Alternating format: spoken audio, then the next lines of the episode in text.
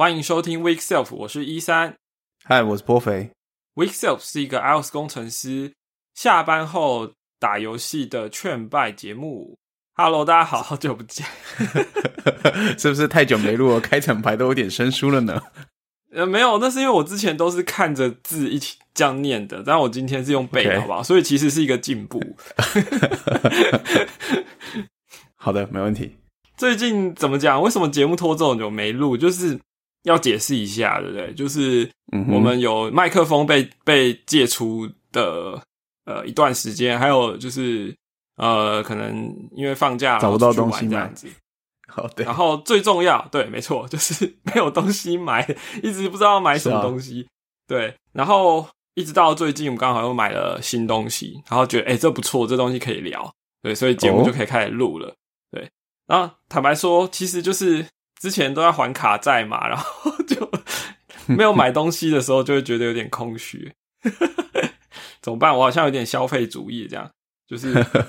呃，有有的时候就是把你的。所得呃转换成一种消费，它是怎么讲呢？重新投入这个呃经济的循环，其实是是啊是好的。那其实差点要讲到后面了，但是我们还是要回顾一下最近的开发者新闻，这样。毕竟我们是一个 iOS 工程师的开发者节目兼是啊这个 劝败。好，嗯嗯嗯，呃，因为我们隔了很久，一个月多没有没有没有没有来聊了。那其实最近的大新闻就是说那个苹果。呃，发布说这个 WDC 即将即将要在六月展开，然后是的，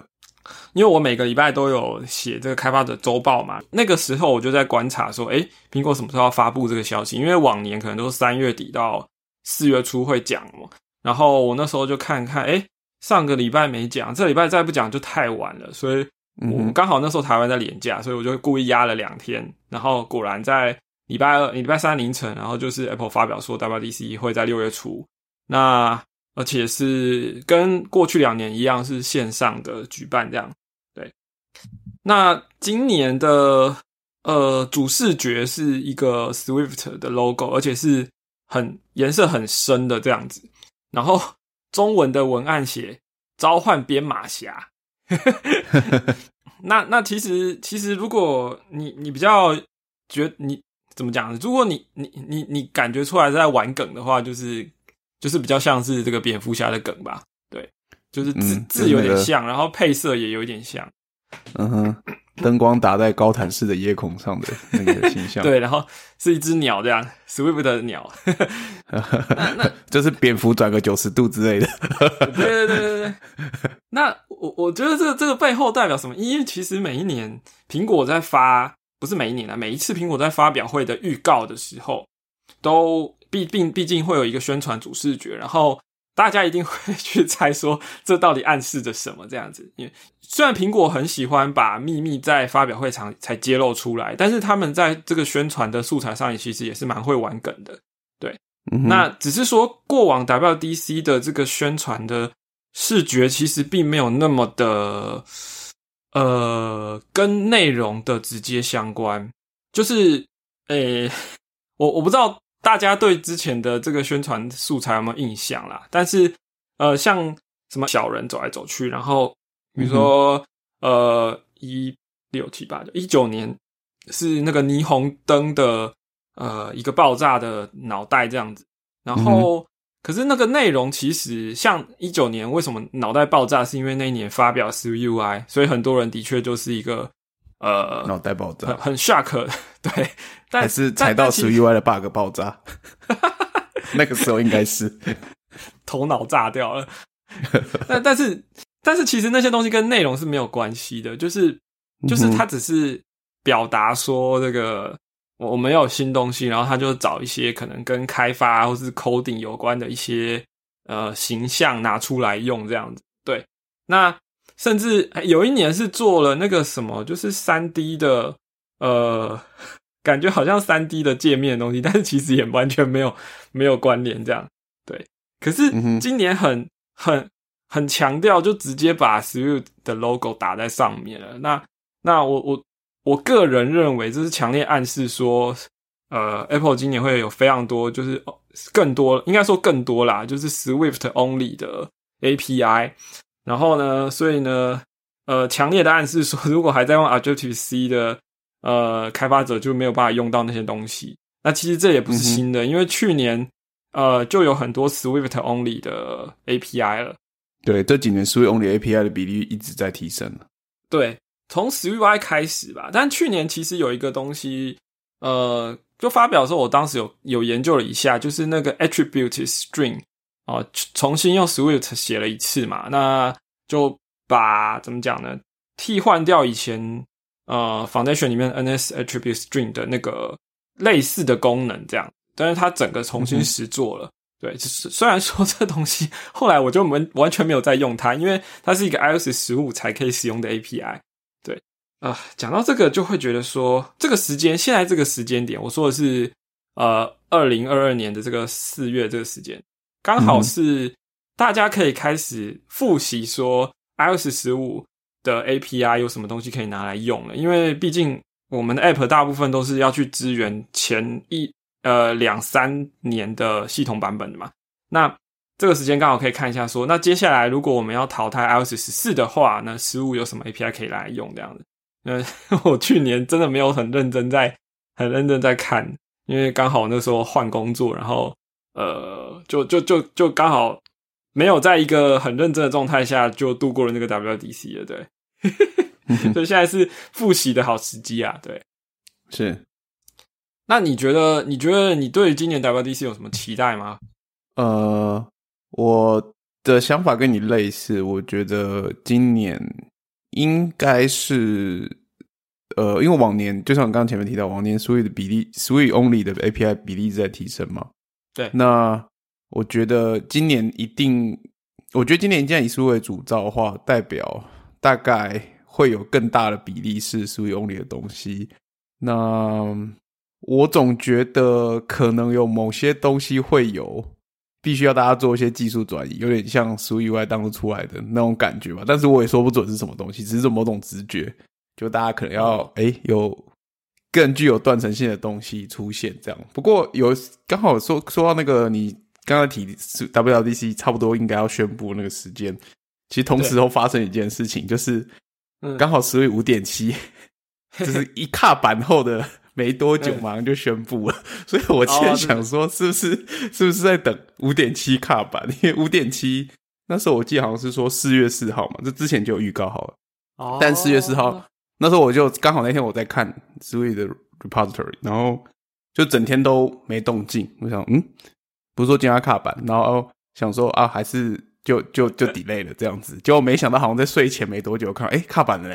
然后卡板又没多久之后，哎，怎么就发布了 WWDC 的消息？你看各位，这个就是我们专业的主持人，就是会盯紧了一些重要的这个 milestone 这样，然后就跟我其实官方的活动的时间对上这样子，对，对对对对对，所以我觉得，嗯，就就如果说期待，不好意思，我先讲一下期待，就是。呃，像我觉得今年一定会有更多的新的东西。那像去年刚好算是 WDC，我比较参与比较密集的一次吧，因为我我算是第诶算我第一次参加吗？因为我之前没有去过实体的嘛，然后参加都是线上的嘛。那去年他们又呃线上了，已经第二次办了，所以更成熟，就是用 Slack 啊，然后有 Lounge 啊，也有一起看的活动，就是你可以跟。那些 presentation 的工程师们一起看影片，然后在 Slack 上面讨论。对，那我觉得这个整个体验是蛮好的。这个我们之前的节目也聊过，所以我认为各种迹象看起来今年会有更多新的东西要宣布，也就是需要更多的学习。那 我认为有兴趣想要掌握新知，就是跟上流行的人，可以好好的把握这些参加这些 launch 或者一起看的机会。因为其实是更直接可以跟他们互动，然后更直接可以问一些可能影片啊，或者是文件上你都不会看到的资讯，这样子是嗯，WDC 其实就这样，嗯，对于呃怎么讲呢？就是如果不熟悉的人来说，其实很难想象它它它到底有什么意义啊？嗯，呃，因为感觉它就是一个开发者的大会嘛。那开发者大会到底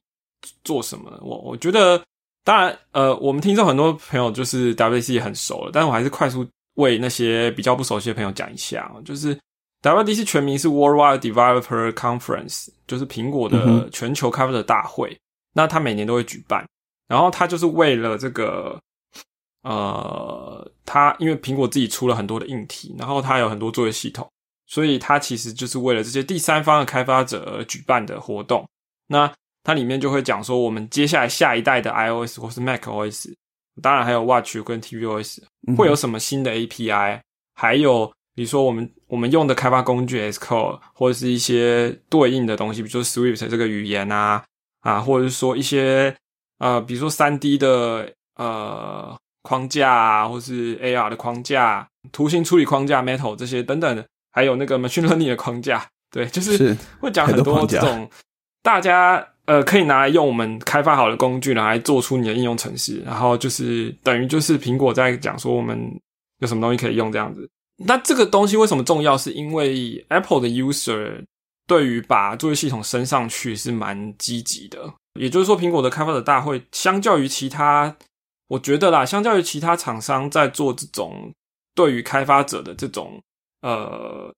带动就是整个整个版版版本往上升的这件事情是比较有呃比较有说服力的，就是说，因为 user 都会升上去，所以开发者也要跟着跟着升这样子，对，所以苹果就可以一直推新的东西出来，就是一个我觉得是一个算是好的循环啦。但是对有一些开发者来说也是比较困扰，就是说呃呃不得已要去支援旧版本的呃 系统的。的这些开发者来说，就就他会落入一个没有没有开发工具可以用的状态。比如说，呃，举例来说，好了，你现在又要支援，你必须支援最新的，但是你又要去支援旧版的的这个作业系统的话，那就很尴尬。因为你要支援最新的 iOS 十五点四的话，你要有 Xcode 十三点三。那 Xcode 十三点三的话，你不必须把 Mac 升级到最新的 Monterey。但是如果你的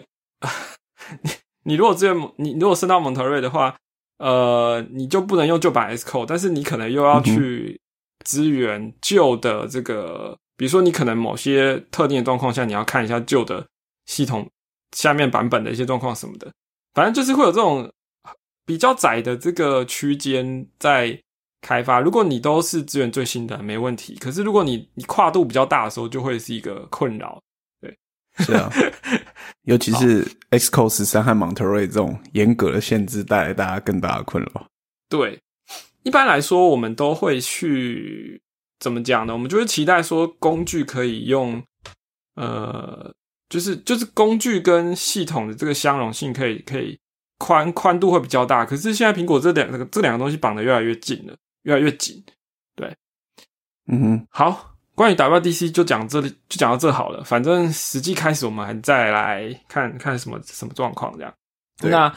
对关于开发者，我还想聊一个话题，就是那个 Mac Studio 哦，呃，国外很多人已经在用了嘛，然后有测试。那我看到一个影片的分析，我觉得很有意思，因为我们呃，我们知道 M One 这个系列出到了 MacBook Pro 的时候，有 M One Pro 跟 M One Max，然后 Mac Studio 是桌机，它就出了 M1 Max 跟 M1 Ultra，对吧？那呃，这个测试影片它是这样说的，就是他们发现说，Mac Studio 是桌机，它的 M1 X 的版本跟 MacBook Pro 的 M1 X 的版本的效能比起来，就是它各方面的效能拿去跑很多一样的工作，他发现 MacBook Pro 的 M1 X 的效能甚至会比桌机的这个 M1 X 还要好一点点。可能差个百分之一之类的这样子，也就是说，嗯哼，苹果并没有因为 Mac Studio 是一台桌机，然后散热又很好，就把它的呃效能，就是比如说 CPU 的频率拉高啊或什么的，并没有，反而是让笔电的效能处于呃同一个等级，甚至是笔笔电可能还更好一点。那那那有可能是因为笔电的那个 SSD 是直接嵌在那个主机板上，这不知道。对，但不管怎么样。呃，这件事情给我一个很重要的启示，就是说，以前我们传统的观念，就对你电脑的观念来说，就是笔电就是一个妥协嘛，因为你为了要携带方便，所以笔电的效能比较差，或是说散热比较差，哦，可能没有办法那么耐用。那桌机的话，就是你要长期使用的话，桌机会比较好。但从实测来看呢，其实 MacBook Pro 十六寸的 M1 Max 它的效能不差，就不不输给桌机。它工作的温度其实也没有说特别高。那当然，当然 Max Studio 那个风扇那个散热超大块，那个那个温度就更低了，没有错啦。对，是。但是这个这会让人有一种呃新的认知，至少对我来说就是，诶，那我干嘛要买桌机呢？因为笔电插在外接荧幕上，我我我也可以当桌机使用，因为它的效能没有没有比较差，它散热也没有什么问题，它还可以全速的执行工作，那稳定度也不是个问题。那当我要移动的时候，我把它拔起来就可以了，我不需要有笔电跟桌机这样子不同的呃两台配备来来来来做到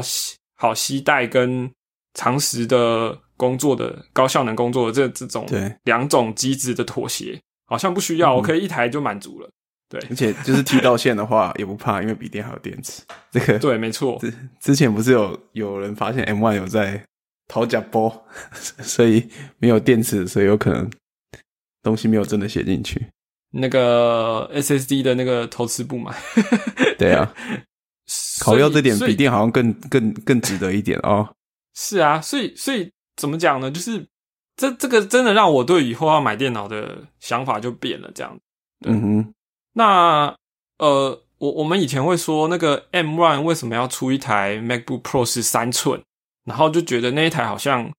怎么讲，感感觉好像就是跟 MacBook Air 比起来，好像也没有差多少。就是风扇啊，这风扇又不常转，好像没有必要这样子。但老实说，呃，其实对于效能不需要到。M One Pro 以上的人来说，其实那个 MacBook Pro 十三寸的 M One 的其实还是很不错的，尤其它的主要主要还是性价比啦，就是 Air 跟 Pro 的这个呃 M M One 版本的的的性价比实在实在是太优秀了，这样。嗯，没错。那不过我自己之之之前就讲了，这苹果的笔电，我如果没有 Face ID 或者是说 那个没有行动网络的话，就就先不买这样。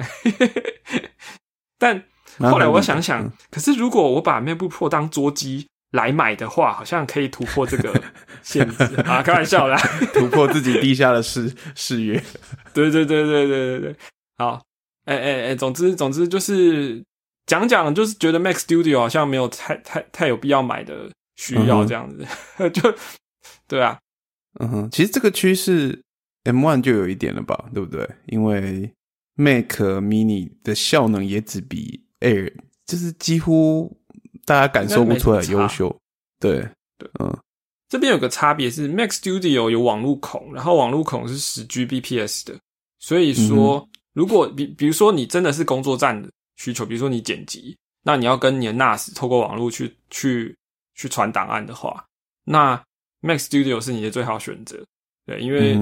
除非你的你的磁碟阵列是 Thunderbolt，然后你直接接在。主机上那就另外一回事了。可是如果你都是要透过网络传的话，那这个 Mac Studio 会比较好。对，但是其实 Mac Mini 也可以选配十 Gbps 的那个那个以太网路孔啦。对，OK，反正现在还没但没没办法买嘛。但只是我觉得这个同样是 M M1 Max Max，然后他们的效能基本上一样，这件事情真的非常有趣。这样，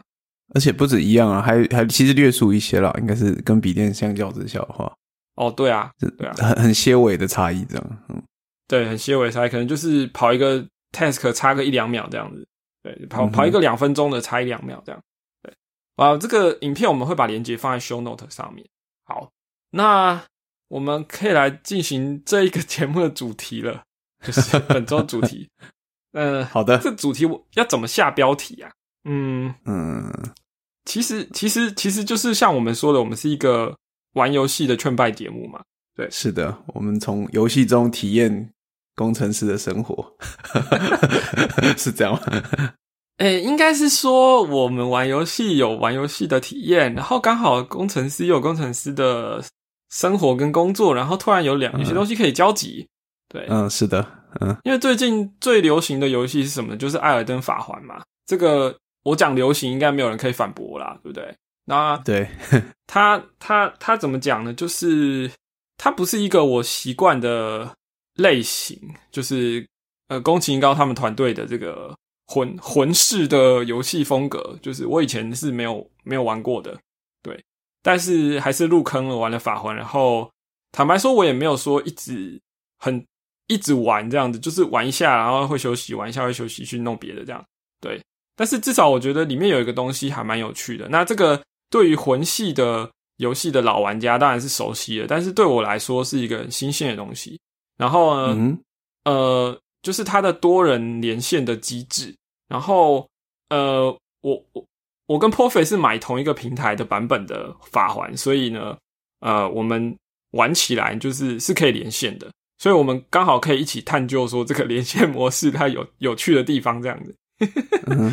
对，然后呃，那这个东西跟开发为什么会有关系？或为什么跟工程师的那个有关系？是因为《艾尔登法环》的这个游戏里面呢，它是它是一个，毕竟它是一个三 D 游戏嘛，所以你会要走来走去，然后你可以让任何地方留言，就是地板就会发光，就是对于其他的玩家来说，他他嗯，比如说你设定了一个呃。群组的暗号之后，其他玩家会看得到，就是你留的言这样子。好，嗯哼，比如说，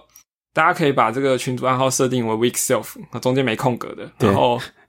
哎，是中间没空格吗？好像是吧？没空格，没空格。然后看对，看到留言，请帮我们按个好评，这样当我们的奶妈。对他，他他的设计就是说，你可以留言，那留什么言呢？就是他一些。既定的语句 syntax 是固定的，然后呃，你要传入的这个参数也是可，就是那些选项这样子，对，嗯哼，然后你可以用这些这些文字的组合，语句跟文字的组合去告诉别人，比如说前面有敌人，等下小前面小心左小心左边啊，或者是说呃，接下来往往上为目标啊什么的。或者说这边可以跳下去 之类的，对。那当然，它因为它毕竟是很多的呃单字可以组成，所以就会有一些有些比较搞笑的组组组合，比如说什么还没有遇到情人啊，可以跳下去了 之 之类的。就就是呃，总总而言之，就是说，他等于是在玩家在攻克这个呃。呃，关卡或者是说迷宫啊，或者说一些场景的，呃，就是毕竟他他们在这个敌人的摆放都有一些设计的，所以他会帮助其他玩家，就是你留言的讯息可以帮助其他玩家说，哎，这边要注意什么，或者这边可能要用什么方式进行。然后，当然你看到别人这些也也对你很有帮助，那因为有的时候某些场景比较暗，或者是说你第一次走进来，你真的不知道这边。会发生什么事，或是说他们制作单位、制作团队，他们就是有一些故意，就是比如说在角落藏一些敌人，然后你走过去没有注意，就会被被被砍一刀这样子。这这种是很常有善意，对，到底是善意还是恶意？反正就是 就是一种呃，反正他的他的关卡设计就是这样，因为是魂魂魂式的这个做游戏的一个设计上，就是在地图的。就是他们的地图都会巧妙的设计，然后它会让你在玩过那个关卡或是场景之后，对这个场景是很有印象，因为它把一些敌人或是一些东西摆在特定的位置，那个不是随便乱放的。所以说，当你玩过一次、两次，当然也有可能你死掉，所以玩第二次。对，就你你玩过一两次，其实说你你你后来回去想说，诶，我在打那个地方、那个那个那个迷宫或那个地方那个场景的时候。它是长什么样子？其实你很容易就会有印象。我觉得这很厉害，就是呃，一一因为一般的三 D 游戏，不管是箱庭的还是开放世界的，其实如果它没有特别去设计的话，其实你玩过去你就忘记那个场景长什么样子了。那可是法环真的在我的脑海中，你如果问我说什么东西在这边是要左转还是右转，然后会往上走往下走，我现在其实是可以很容易回想起来的。我觉得这很。很非常厉害，对，我觉得是因为玩的时候恐惧感 恐惧感太强烈了。我我我我觉得它是一种，就是你你要步步为营嘛，因为很容易会死掉。对，然后就就紧绷的情绪对记忆形成有帮助。那个空间当中的线索也够多啦，对对，就是这这些这些因素加起来，会让人就是很容易记得这个场景，它到底你这边是要这边会有一个楼梯上去，或者这边左转右转什么的，对，就很容易记起来。我我这我真的觉得很很奇妙，这个体验以前在玩其他游戏是很很少见。对，嗯哼，呃，扯远了，反正我们要讲的其实是多人模式。对，总而言之就是，呃，这个那我刚刚讲的这个留言的机制，它是呃，你你留在地板上嘛，那其他人就会看到。所以，所以对于呃，对于工程师来说，我我我我扯，终于终于要扯回来，就是就是我呃，不知道大家在开发的这个经验怎么样？我们团队可能有好几个人，那所以大家在工作的时候可能会一起呃 pair programming，或者说可能会分派工作，大家分头去做。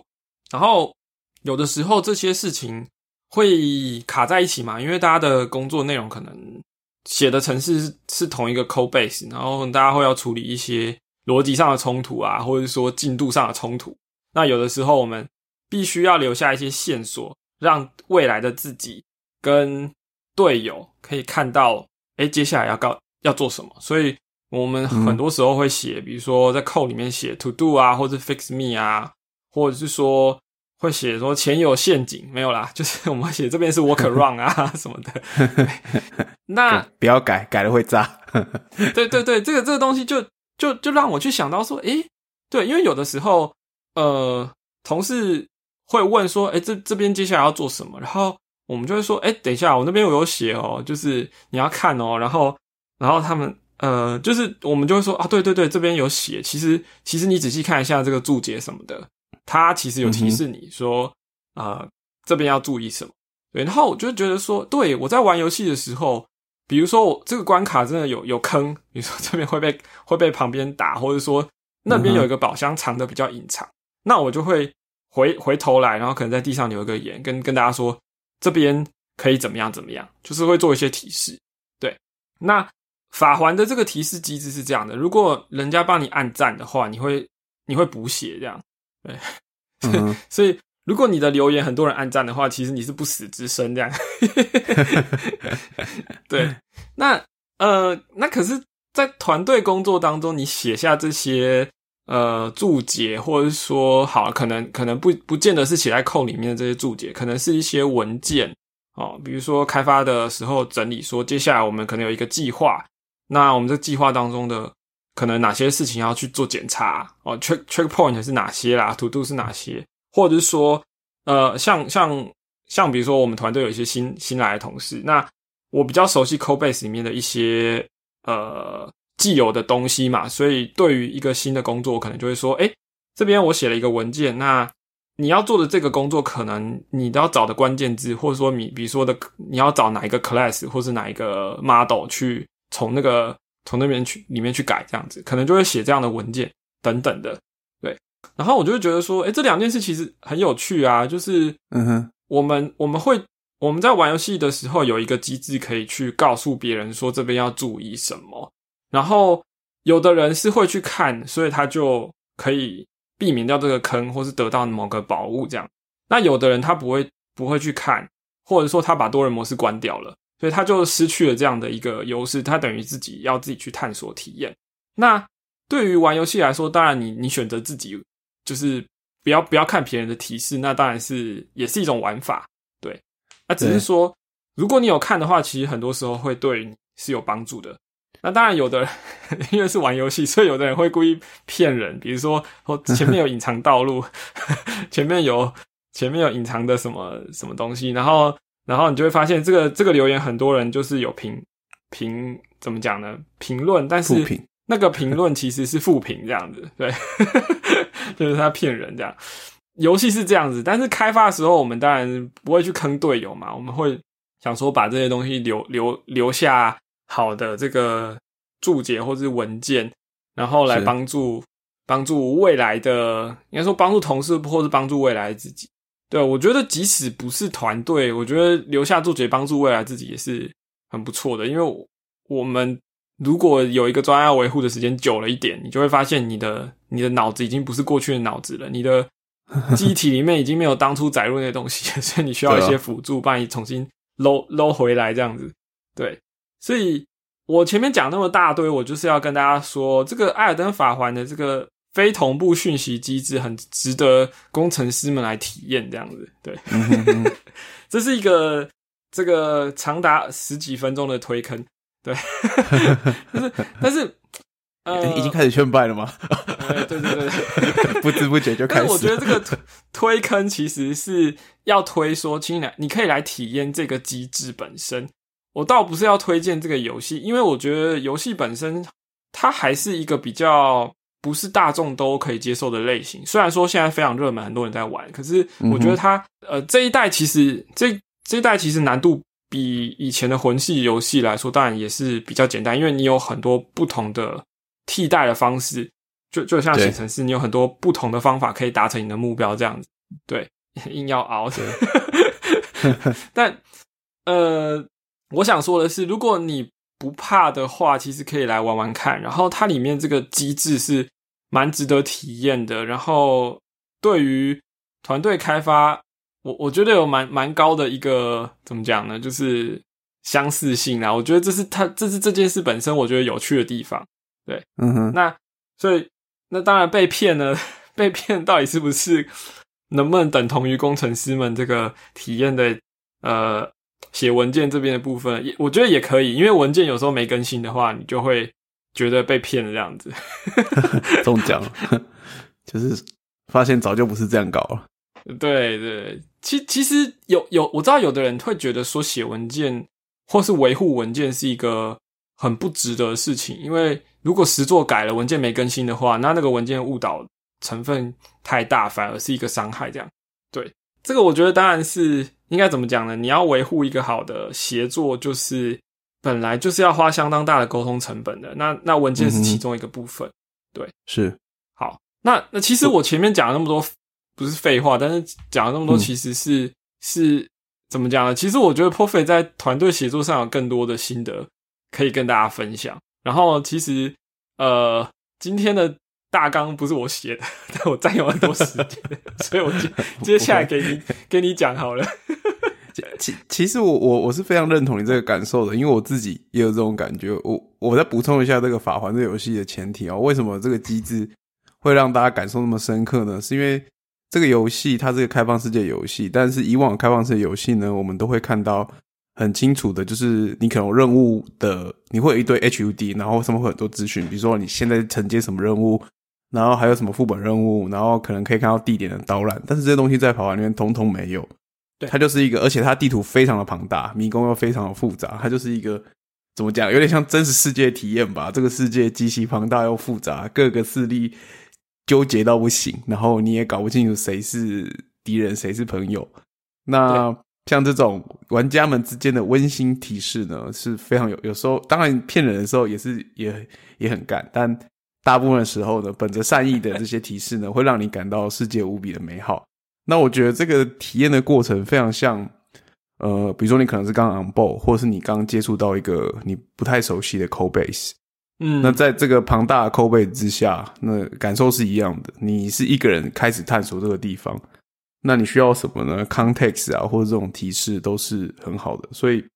呃，但游戏跟实际上工作，我觉得最大的差异是，游戏你居也就是你个人的事情，你可以一直重来，所以没有什么问题。但是对于团队来讲的话，呃，我们当然希望说，嗯，这个之前我们稍微聊过，就是在远端，我记得我们聊过，就是说，哎，团队什么时候求援，什么时候？但最终目标不仅不是说。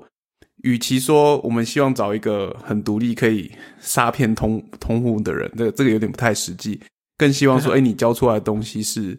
让团队可以更好、更没问题的。那这前提当然不是个人做的事情嘛，是团队要一起努力的事情。那每个人都可以很快的上手，然后产出来的东西呢，你团队的目标和认知不要落差太大。对，呃，这个我相信都是对团队很重要的指标。所以，呃，就。就文件这件事情啊，我我自己觉得，就是非城市码的产出这件事情，好像在我至少以往的工作经验啊，我觉得大部分遇到的时候，当我们一直常常常讲文件嘛，之前也聊过文件工程师这一集的节目，那好像一直呃，我觉得有些文件它比较 focus 在说，哎，getting started，的那种 guide 或者是 to do comment，、这当然都是很重要，没有错。但我今天想要分享是我个人心得，我认为，呃，有些部分的文件也蛮重要的，但是比较少见，然后或者比较少被强调。那我认为这些文件大概从我的角度来看，可以分成三个层级来看。哦，对，然后这三个层级，呃，我先从比较高的层级来讲。比较高层级，我认为是所谓的策略层级的文件。哦那举个最实际的例子，就是，呃，虽然说 Chris 已经离开思域团队，但我要用他的例子来做，就是在多年前，大概三四年前 s w i 还没有支援现在 con- concurrency，也就是 async await 这个语法背后的这庞大机制的时候，Chris 就写了一个 concurrency 的 manifesto，就是宣言。那嗯，我认为这个就是有点像是 strategy level 的文件。那这个在公司来说，可能是公司的产品目标，或是从更高层的战略方向，就是哎，我们这个产品要干嘛？比如说，我们做的是一个呃聊天软体，那我们要在哪个方向能够立足，就做好一点。那这个会影响很多事情嘛？就是我我觉得这件事情很多时候对工程师来讲，好像会离自己很遥远。但我个人的经验是，这些事情你不能不管，因为嗯你必须清楚公司的方向在哪，然后你才能把资源放在对的地方嘛，对吧？嗯不然你做很多事情，然后在公司里面其实没有什么价值，然后对大家没什么影响。呃，姑且不讲什么升迁这些事情，因为这太有因素了。但是我觉得你个人也很难从中获得工作成就感嘛，因为你做的事情就感觉无足轻重，你忙了 三四个月或半年，或是甚至一年，就要这些东西好像也不知道干嘛。对这个这个情况绝对是大家都不希望发生，但是其实很容易发生的。当你如果太 focus 在一个地方，然后一直钻进去的时候，是很有可能会发生这种事情的。所以我认为这种 strategy label 的文件呢是必要的存在，因为它必须指指明说，有点像是船长说：“哎、我们现在往这个方向走。” OK，那但但大家至少心里要知道说我们现在大概往哪个方向走。可是怎么走，可能有很多方式，那这不是这个层的文件会定义的事情。那第二层，接下来下一层文件就是会把这些事情讲比较清楚，我认为是比较靠近 design level 的文件。那、嗯呃，design level 文件具体讲，可能有点像是 Swift 的 evolution 的初期的提案，呃，就是说我们想要做什么，就是在这个框架之下，我们知道，呃，比如说 Swift 的方向，大从现在来看的话，那就是他希望是一个现代然后的语言。那所以说，Chris 当初的想法是一个可以轻易 compose 的现代化的强性别的语言嘛，对不对？嗯那在这个方向，虽然说现在发展可能未必如他所愿，但至少方向上来说也没有太偏太远啊，只是多只是简单的这件事情比较难，比较主观。那不过无论如何，在这一层 design label 的文件，像 Swift Evolution 就会讲清楚说我们想要做什么 feature，嗯然后至少会把 spec 讲清楚。那你探讨就会是这个方向下某一个子集的内容，那或者像开源软体里面常出现的 RFC 这种，就是哎，我想要做什么事情，那我要怎么做，它会有什么影响？但是里面呢，可能会有部分的实作细节，可是绝对不会有，呃，也不是绝对不会有啦。当然可能会附上它相应的已经实作的 code 来当做 reference，可是文件本身的主轴并不会是那些程式嘛，而是我做的事情有多少影响，然后我会怎么设计、怎么做。这是第二层的文件。那第三层文件就是我认为就是实作面的实作层级的文件。那实作层级的文件，就我的经验包含哪些呢？除了医生刚刚提到了 fix me to do 啊这些留下来的各个线索，我认为都是非常重要的，因为这绝对是你 trash code 里面第一个会接触到的环节之一，然后也绝对是能够在不骗人的情况下，绝对是你的好帮手、好朋友。嗯，对。然后除了 fix me to do 之外，还有一些东西，我也视为是这个层级的文件，就是像我们发 PR 的时候，呃，大部分我看过我自己以前的团队 PR 的规定，就是我们要有你 PR 的具体描述，那具体描述包也其实也有模板定义清楚啊，就是这个 PR 的 goal，然后你实做的概述，然后还有你的 test plan，你怎么测试，保证你这个实作是正确的。那这些事情其实不只是说给 reviewer 看的，因为当之后我们要 trace code 的话，其实他也能够扮演的很清楚，告诉你说这行程式嘛在这里的 context 是什么。嗯，就就 就很像这个法环的地上路上会看到的讯息，哎，这里跳下去放心安啦之类的，就是哦下面可能有东西，OK，那还有 fix me to do 或是呃我们 measure 里面不是像 DOCC 也是一种写文件的方式嘛，或是在更之前 Xcode 其实有那个 measure document 嘛，就是你用呃 command document 你写在 command 里面，然后会生成对应的 measure 的一些或是这个类型的文件。那这些东西都是我认为在这一层 label 的呃的文件之一。那这也是其实大家开始着眼的地方，这很合理，因为是最靠近大家每日工作的部分。对，那大部分，但是我我其实想要说的是，我认为三种文件都蛮重要的。那三种文件其实也体现了两个常常必须在 balance 上 trade off 的，就是一个是你的文件的细致度和文件的范围。因为最上层我们刚才讲 strategy level 是它的细致度是很低的，就是它没有什么实实做细节，甚至可能有时候可能只是公司的 slogan，就是说我们公司 什么要要怎么样啊，什么在在 OOT 成为什么第一名啊，什么之类的，或然后但是你没有讲说怎么做，但那最下层的反正是相反嘛，它的细它的细节是最多的，但是它的范围很很 focus 在某一个地方这样子。那我我我认为啦，就是当呃我们把 Codebase 当做一个庞大复杂世界来探索的时候，其实写 code 很多时候不不只包含城市的实作嘛，公司的商业利益会在里面。比如说，我举个呃，如果你们团队、你们公司就只有一个 team，那这可能不是问题。但当两三个 team 的时候，可能就会有一些问题啊。比如说有 PM 说：“哎，我想要做这个功能。”但是这个大家可能都在同 app 上做，那它这个加进来功能就不小心搞你们的功能，或者是让你们的功能变得商能不好，不或对对对对，或是你们设计上就有本质的冲突。比如说，我就是想要这样做啊，可是你们 App 假设你们 App 架构一开始这样，那就就是没办法这样搞，或是势必要重来，或是弄弄坏某些东西，或是要打掉重来，那这些都是在纠结的地方嘛。那这事情其实大家应该都很熟悉，很常发生，所以我才会认为说，呃，这三层的文件其实都是同样重要，只是说上两层的比较不常见。那我觉得最上层的 strategy level 这个有时候很抽象，所以大家可能未必意识到它是一个文件，或者会把它意识到放在心中这样。对，但我我认为建立这种 mindset 是是要紧的，因为就像我刚刚讲，你必须很多时候在这种权衡的时候，你必须知道资源要放在哪里。那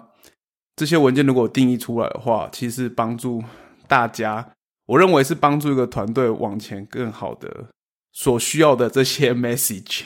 嗯，所以我觉得大概是这三层啦。然后以上是我的经验跟大家分享，这样。嗯我觉得你讲的这些非常好，害我害我觉得说我是不是太专注于底层的文件了？我我我不是，但我我我必须好，我再补充一下，我觉得这三层文件并不是说同个时间点都要具备，就像我讲的，就是怎么说？因为有时候公司的方向或是也是会一直在变化，或者是团队团队的大小尺寸在变化的时候呢，focus 的资源也会不一样。所以我并没有说，我虽然说三个都一样重要，但是我也没有觉得说每一个团队在每个时间点这三个文件三种层级的文件都应该被妥妥的。就很难。但是我我认为，身为如果你是比较靠近这个团队的 leader，或是你是 project lead 的角色，你心中至少对这三个层级的东西都要有一些想法和蓝图，不然就是有时候很容易发生你见树不见林嘛。你这车一直开，然后觉得哎、诶这条路很顺，一直开，但是前面可能是悬崖，迷路了，对对对，我前面是就是走到这样，哎、走没路了，然后要回头也来不及了。就是怎么讲？如果先先有些想法的话，的确有可能会避免不少坑嘛。或或或者是你知道，呃，我举举个例子好了，比如说公公司就是在讨论说要不要采用是不是 UI，但是如果你可能知道，你你身为一个团队的，比如说 take lead 或什么的，你知道公司有这个想，上面的人有这个想法，但是你可能也了解说，哎、可哎、公司现在还支援 iOS 十二，哎，那这 这句话当然不用不用谈嘛，对不对？这个例子有点愚蠢啊，因为很容易就看到答案。但是我想觉得是说，就是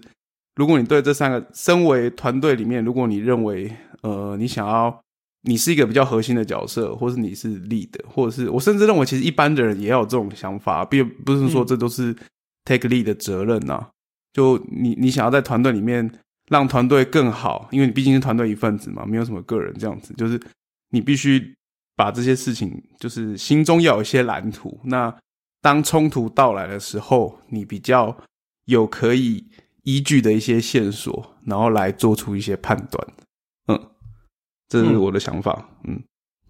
我觉得如果你是一个力的话，你你你多少要有自己的一些 vision，或者说你要你要领导团队往哪哪个方向走，你要有一些想法嘛。我觉得大部分工程师的经验应该会是说，这个公司交代什么事情我就做什么啊，比如说 PM 开的票，我就去执行这个工作。对，可是如果你今天的你你不只是一个工程师，你还你还有一个商业的思维，或者说你有你有在为公司的 business 着想，或者说你的。你在看事情的角度是比较 top down 的哦。你如果你有你有这样的一个视角的话，那你就会发现说，你必须在公司交代的那些事情以外呢，你要自己想出一些重要的技术上的方向去规划，或是去领导，或是你要自己有一些一些 vision。举举你刚刚讲的例子来说好了，比如说呃，公司或是团队要不要导入？某个技术，比如要不要开始用 s w i y 或者什么的，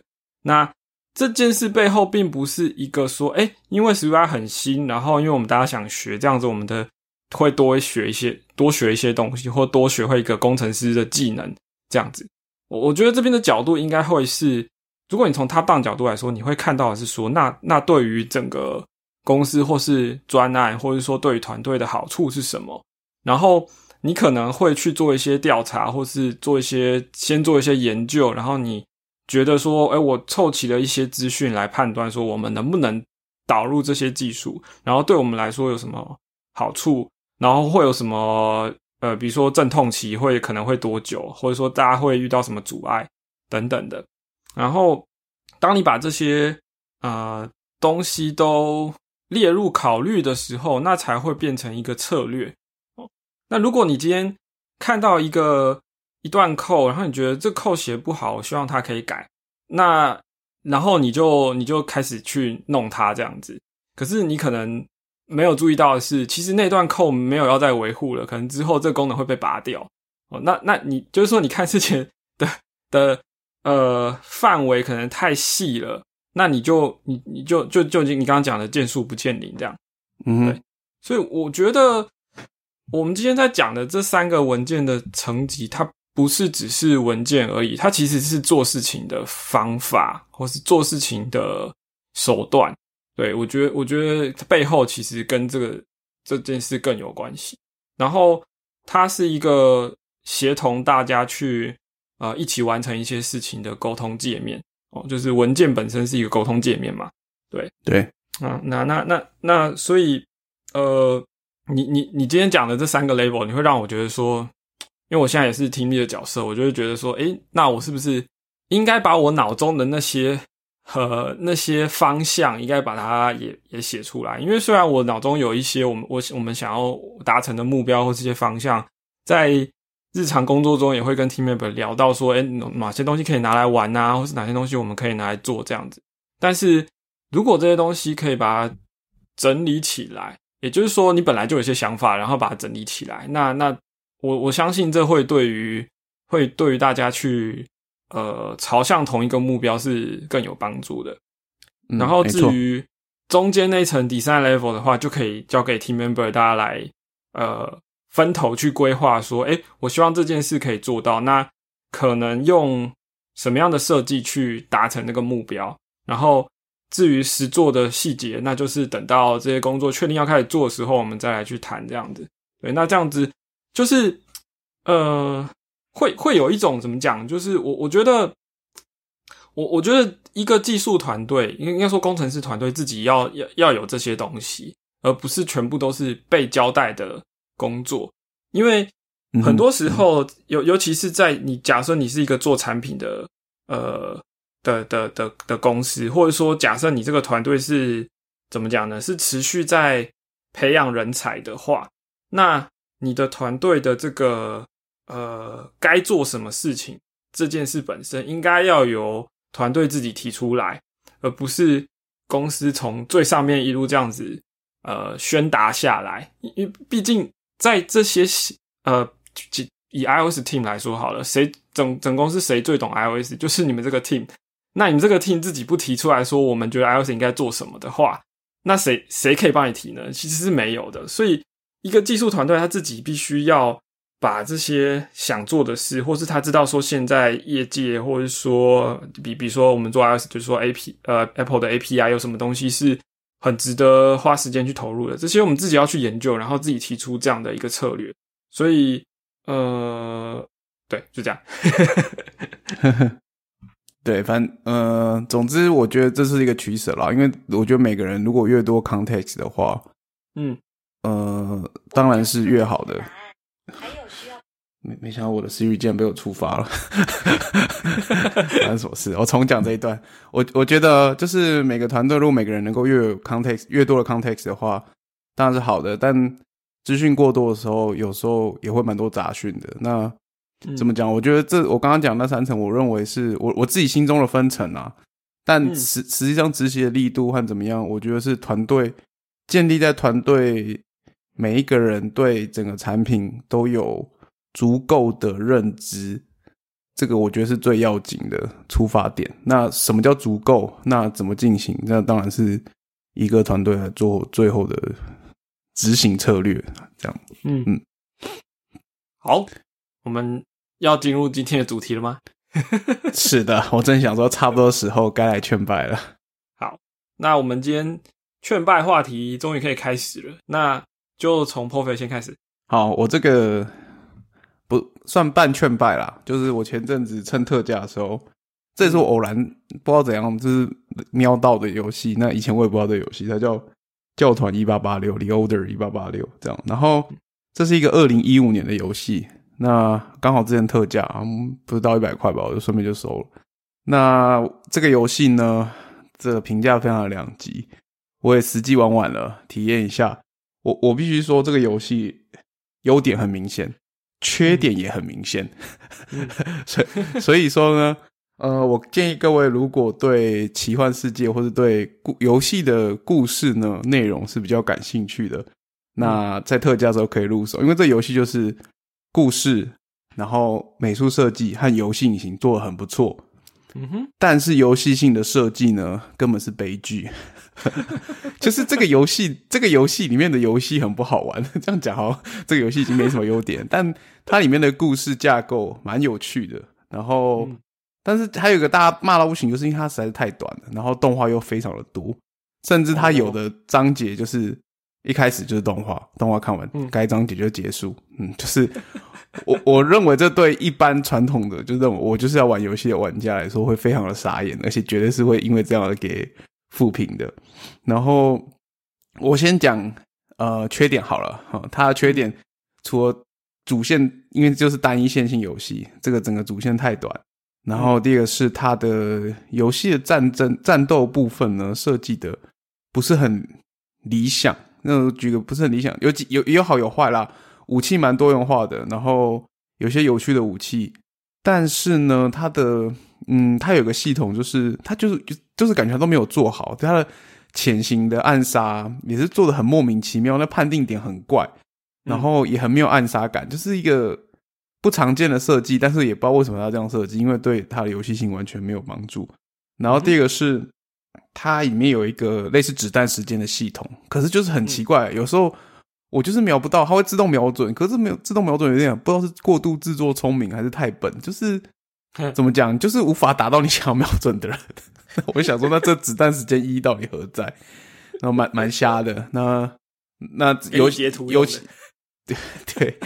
我我不知道，这太瞎了，我实在是没有办法在那个状态下截图。然后总总之，这个呃缺缺点大概是这样，游戏性太差，真的就是，然后可以游玩时间又很短，然后大部分的时候又不是很好，游游戏起来的感觉又不是很好。我想这是它最主要负评的原因。那优点呢？第一个是我觉得故事背景蛮有趣的。那反正他就讲一八八六年的呃英国伦敦。它主要故事都发在那边，然后里面有一些神话故事，因为里面有狼人、有吸血鬼，然后也有跟圆桌武士相关的传说是混合在一起的。我觉得这个世界观蛮特别的。嗯，他们反正他们就是那些人其实都是圆桌武士，就是从亚瑟王时代就有存在的人。这样，我还因为那时候去查了一下，为什么 就是金牌特务或是它里面的主角都是嘎拉哈的？那我想说他到底是什么角色？哦，原来他是圣杯骑士这样。然后反反正对传说有兴趣也可以可以玩一下。我觉得故事观很有趣，而且其实是没有完结的。那可能没有完全原因是因为它主线真的太短，大概你快速一点，可能五六个小时是就可以破完了。然后，所以就是感觉留很多续作空间，可惜就是评价大爆死，所以暂时看不到续作的曙光。那但另外一个优点呢，我要说是从二零一五年的角度来看，那个游戏的画面实在是非常惊人。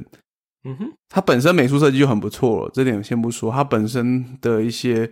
动态光影啊，然后因为它在里面有些什么地下铁啊，还有还有在各种不同的场景啊，医院啊，然后一些光影的晃动。和被水泼是那个质感。从现在回顾二零一五年，我必须说，你现在必须回顾一下，那是二零一五年出的游戏，所以开发的时候觉得是二零一二、二零一三的事情，这样子。嗯，那非常的惊人。然后呃，而且它的 frame rate 非常的稳定，就是当然是指那时候的三十 FPS，非常之稳定，不几乎没有什么掉 frame 的情况。所以回首来看呢，的确是那时候有点黑科技的感觉。然后，当然，因为很多是大部分是电影动画嘛，所以你觉得，哎，人物模组其实做的蛮好的。虽然因为是预先算好的嘛，但整体来说，我觉得非常优秀。在叙事，呃，不能说叙故事的背景方面，因为叙游戏性包含成叙事的一环嘛，游戏性就不太行了。然后还有它的美术和画面做的非常好。就是回到现在来看也不会太差，但唯一一个可能比较诟病是，就是地里面的粒子特效，因为明明就是伦敦雾雾茫雾茫茫的，但是你玩过对马那个极度优秀粒子效果之后，你就会 对那个粒子效果有点难以容忍。但念在它是一个二零一五游戏，我还是在这边觉得应该要给他个好评。这样，嗯，那所以总而言之呢，我觉得如果特价，然后对亚瑟网原错误是。的一些怎么讲？应该想要提，因为它其实这个这个故事不是那种传统建的，算是我觉得还蛮新奇的一些混合型的假想的时代背景，还蛮有趣的。就是想体验故事剧情的话，可以体验一下，你就当看一个需要稍微动一下手的电影，有点像那个 Netflix 那个什么黑镜那时候出的互动式电影那种感觉。以这种心态入手的话。我觉得你应该会觉得，哎，还不错。但如果你是以我想要玩一个刺激的恐怖游戏的话，绝对会是负评的。嗯，以上就是教团一八八六。所以，我我用一个角度来问你，就是说，如果你可以再选择一次的话，你会玩它吗？会啊，一百块以下入手的话，我就会玩。但是如果超过一百块，我可能会内心 有点不平。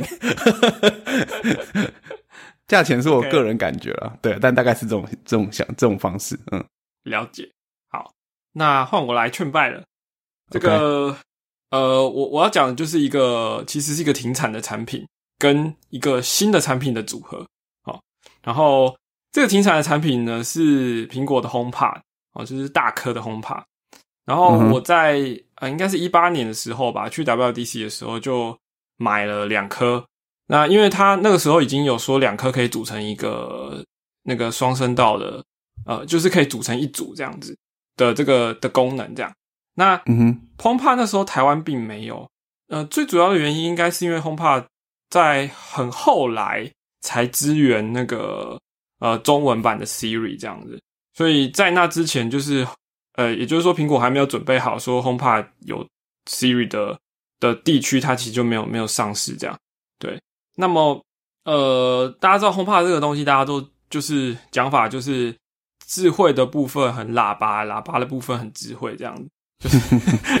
那，所以它是一个很不错的喇叭，在它这个价位来说，那只是说它的 Siri 功能就是没有很好用。虽然说它麦克风非常灵敏，就是它可以你不用很大声，它就可以听到你讲话的声音，但是就就是回答的内容可能就不如你你你你的那个对。所以我那时候扛了两颗 HomePod 从美国回来，就是其实。就有点不知道怎么用，因为因为其实拿来当 Siri 的话，我通常就只是问个天气而已。然后那那你说它可以拿来当播放音乐吗？或是当喇叭来用吗？其实那个怎么讲呢？你你就只能 AirPlay，比如说你手机 AirPlay，或是从从电脑 AirPlay 它那个呃音乐，然后叫它播放这样子。那可是也没有做得很好。然后除了这个以外，就它的播放功能就没有没有什么可以用了，所以就会觉得说蛮浪费的。那后来 Apple TV 就支援了，说可以从绑定说 Apple TV 的音讯输出就输到 HomePod 去。那这样子，如果你是在看 Apple TV 的影片啊，或是或是你在玩 Apple TV 上的游戏的时候，你就可以用这个 HomePod 这一组 HomePod 当做呃声音的输出。那呃，这这个会比一般的电视就是内建的喇叭的效果好很多，对，嗯哼。但是对我来说，其实还是不太实用，因为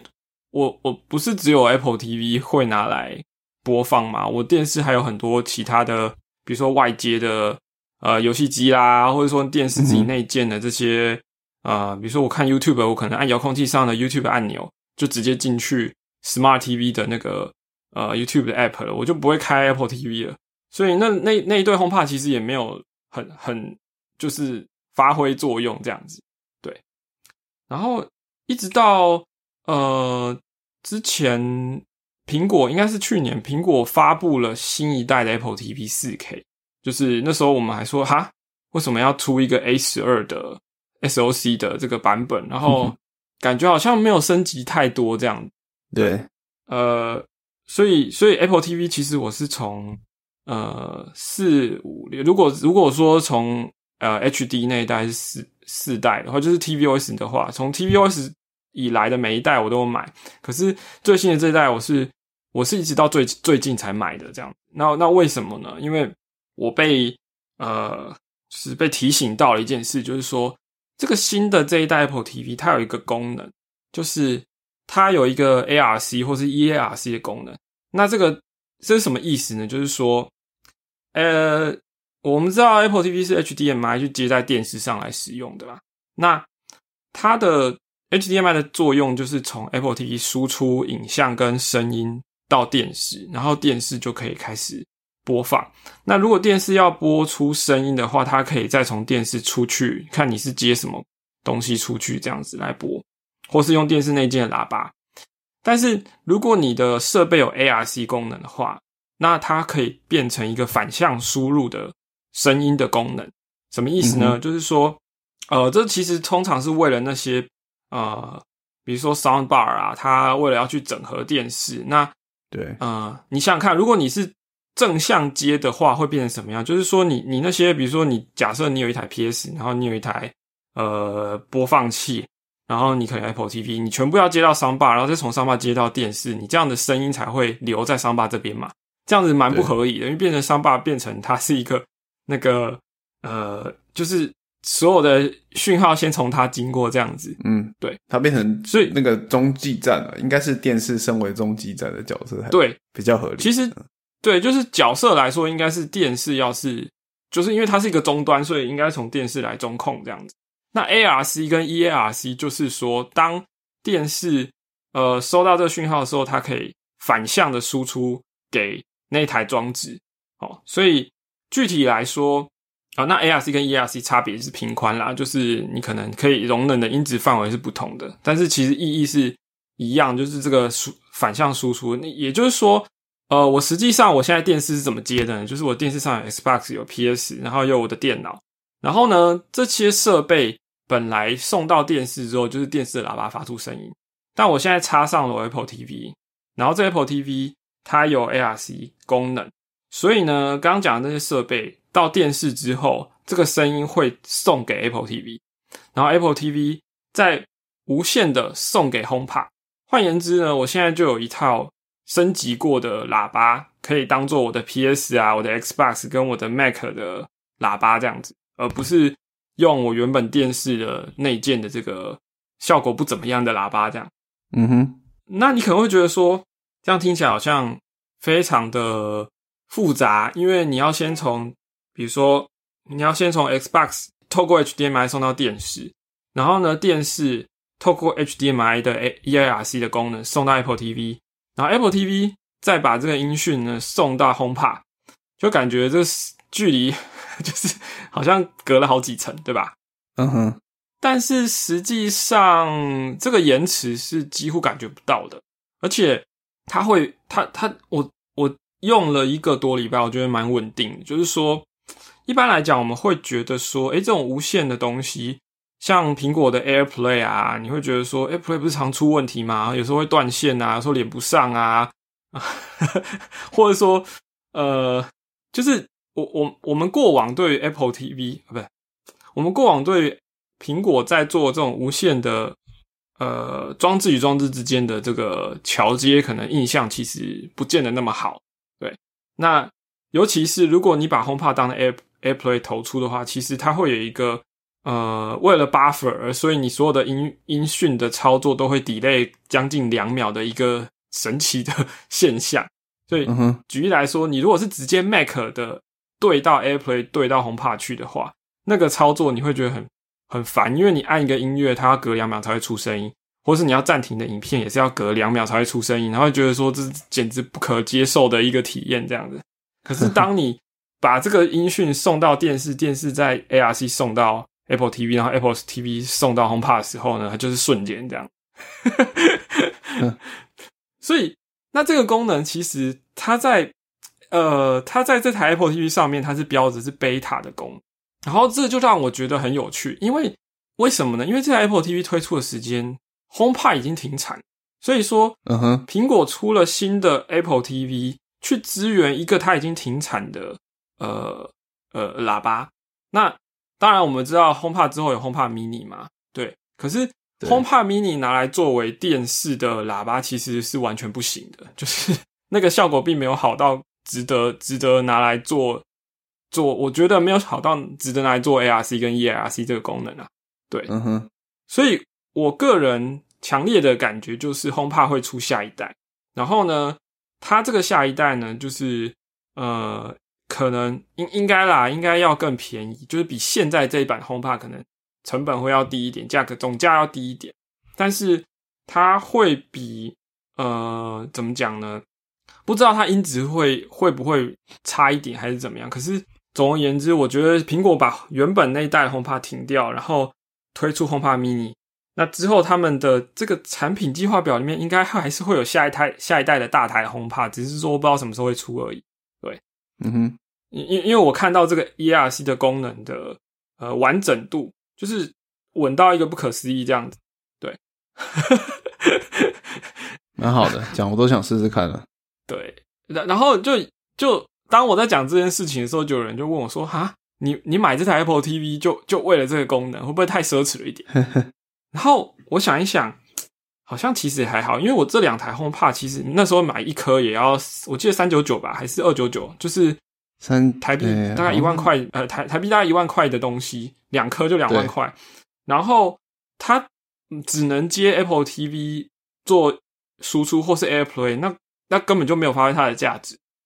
但是如果现在我多买一台，呃，大概五千上下的 Apple TV，然后让这两颗喇叭变成我的电视的呃升级版本的喇叭的话，那我觉得这个边际成本、边际效益，我觉得是划算的啊。对，而且而且你你可以去体验到一件事，就是说，哎，苹果为了一个已经停产的的产品，呃，推出了一个新功能。这个好像也没听过，对啊，对，所以这二代很可惜啊。对，我觉得我觉得蛮有趣的啊。对啊，那那现在很多很多人会就是当初觉得 HomePod 不怎么样的人，现在有一点后悔，是因为他可能当初只买了一颗 HomePod，然后结果一一颗真的就没办法发挥什么作用。可是如果你有两颗再配上这个 Apple TV 的话，其实它对于你你其实你电视。啊，你你不是发烧友的话，其实对于你的电视的发声效果来说，已经是非常不错了。对，所以呃，我我我觉得，反正我觉得这整件事本本身就很有趣。对，好，那所以我今天要劝败，就是把 HomePod 跟 Apple TV 最新的买起来，这样子你就可以享受到这个功能。对，那如果你呃，当然，我觉得大部分大部分听众最有可能的。方案会是你可能之前就买了 HomePod Mini，而且买了不止一颗，然后呢，你可能有在考虑要不要买 Apple TV，或是你刚好已经有买最新的 Apple TV，那你可以去试试看这个功能，就是它它要去特别打开那个所谓的音讯回传的功能。那还啊还有一件事就是你的电视必须支援 ARC 或是 EARC，它才会整整个才会联动起来。这样，对对。那我我之前一直在觉得说，我想要帮呃，比如说我想要在我的这个。呃，Xbox 我想要买一个无线耳机，因为我觉得那样可能对于整个玩游戏的沉浸感，或是声音可能会比较好，会比电视原本的喇叭好这样。但我现在觉得不需要了，因为我直接用 HomePod 来听，其实已经很不错了。呃，有或者是有时候是看影片或是一些动画，那个声音的细节都听得清楚很多这样子。那 HomePod 低音的效果也很不错，所以所以我现在等于是有点把我之前几年前买了两颗不知道在干嘛的喇叭的。那个效果整个发挥出来了，我觉得买一台 Apple TV 重新复活，没错，对，就是还还是说一句，就是苹果为了一个停产的东西出了一个新功能，还是蛮感动的。虽然我要花钱买新的 Apple TV，对啊，然后顺便讲一下 Apple TV，它因为现在新的 Apple TV 的遥控器不一样了嘛，所以呃，我觉得至少它比旧的那一代的的的遥遥控器。握起来的手感是好很多的。那触控的界面，我觉得还是，就就是它那个触控板滑动还是有一些不那么不那么方便的地方啦。但是至少整整个遥控器拿起来是舒服的，对，因为整个重量跟金属质感，就是我觉得比上一代好很多。但我觉得如果你没有，嗯。如果你不像我，就是你刚好 HomePod 两颗，然后想要把它做 ERC 这样子，或者是说你已经有前一代的 Apple TV，然后你没有，就是就是就是对，如果是这样的话，我觉得升级到最新一代的 Apple TV 其实没有什么太大的边际效益。就是啊，我这个情况是比较特别的，那我觉得我这样的升级是是 OK 这样，或或者说你刚好买一台新电视啦。对，破肥破肥是不是最近一直在看新的电视？哦，对啊。但你讲我都想买红帕，可是就是嗯，现在不好，现在不好入，现在入手感觉不太划算。现现在二手的还比原价贵哦。对啊，所以就啊，期待二代，个人私欲上期待二代会出了。嗯，对，只只是我我觉得不会那么快，可能。感受，就是纯纯纯粹直觉，就是至少还要一年。我也觉得没那么快，但是没关系，嗯，咱一步一步买齐。就呃，但讲到这个无线传输的这个呃，因为 Apple TV 跟 HomePod 直接这样子接起来，它一定是有走它自己的传输的方式，它其实不是 AirPlay。对，因为为什么呢？因为当你在做一这个 ERC 模式的时候，你不需要把你的电视不需要切到 Apple TV 嘛？然后还有，而且你的这个呃，如果你这时候用其他的装置，比如说你 iPhone 去 AirPlay 到 HomePod 的话，它也会播出声音，它会把电视 EARC 的声音跟你 AirPlay 给它的声音都一起播出来。对，就是呃，就是这个 HomePod 的呃，就它它的处理方式是这样子。对，那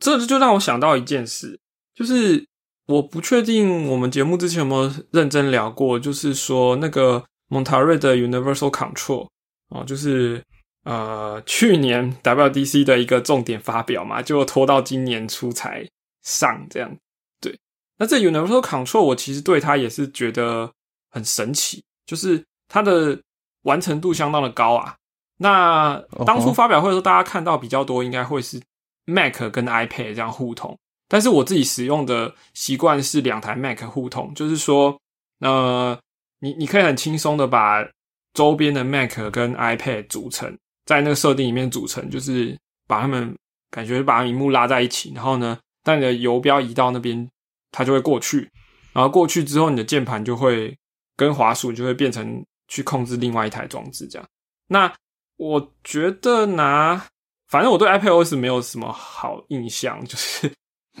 就就就是键盘跟触控板用在 iPad，我觉得还是没有那么好用。可是如果你是两台 Mac 摆在一起的话，就非常的好用。对，然后甚至你如果有一台 Mac 在，比如说更新系统，它的键盘还是可以，它键盘跟游标还是可以给另外一台用这样子。我有试出这个现象，我觉得非常有趣。就也就是说，它的这个呃共用这个设备，而且无线传输这件事情是在就是在更底层的实做，而不是进到系统开机之就是进到系统之后的事情这样。对，然后它的稳定度我觉得也蛮高的。那所以呃，Apple TV 到 HomePod 这个东西跟 Universal Control，他们其实都是基本上都是走跨装置直接对联，然后我觉得都蛮稳定的。然后这个其实真的有点，就就我我以前对 Apple 的产品的这个这个跨装置对联的这个印象真的不是很好，但是我现在有点改观这样，对，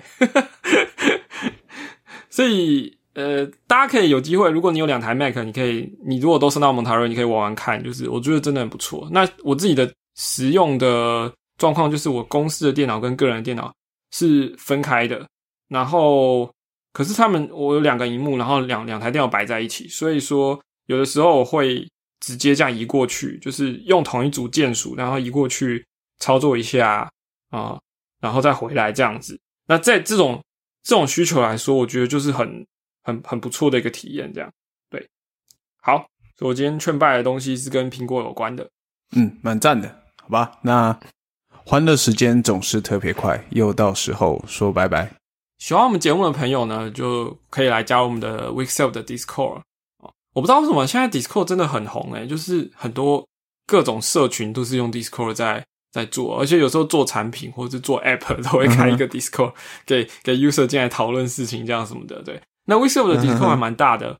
数字上有超过七百位成员这样子。对，那日常的讨论也蛮热络的，就是除了是的跟城市相关或者是工作啊有关的东西以外，我们还有大量的跟节目有关的主题，比如说游戏，或是最重要的就是讨论买东西这样子。对，